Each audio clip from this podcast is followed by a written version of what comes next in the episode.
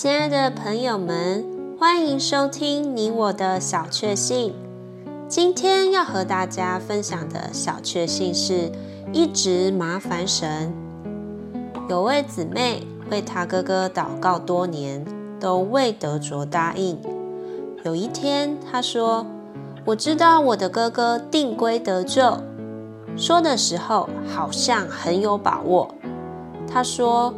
我这几天读到路加十八章，那个寡妇老是求，那个不义的官总是不给他伸冤。后来他求到一个地步，把那个不义的审判官求得麻烦了，就给他伸了冤。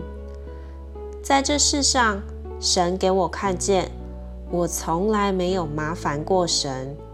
如果我早晨起来对神说，叫我的哥哥得救，中午也对神说，叫我的哥哥得救，晚上也对神说，叫我的哥哥得救。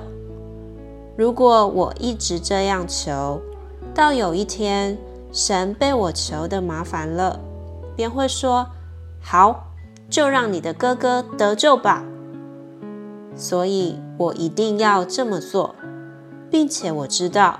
我的哥哥定归要得救。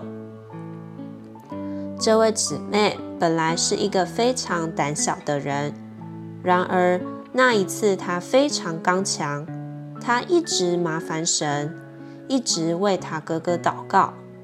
到隔一周，她的哥哥果然得救了。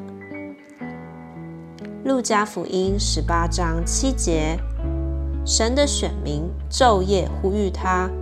他纵然为他们忍耐着，岂不终久给他们伸冤吗？Luke 18:7 And will not God by all means carry out the avenging of His chosen ones, who cry to Him day and night, though He is long-suffering over them？朋友们，不论我们生性害羞或是胆小。为着人的得救，我们可以一直麻烦神。你喜欢今天这集你我的小确幸的内容吗？欢迎留言给我们。如果喜欢，也可以分享出去哦。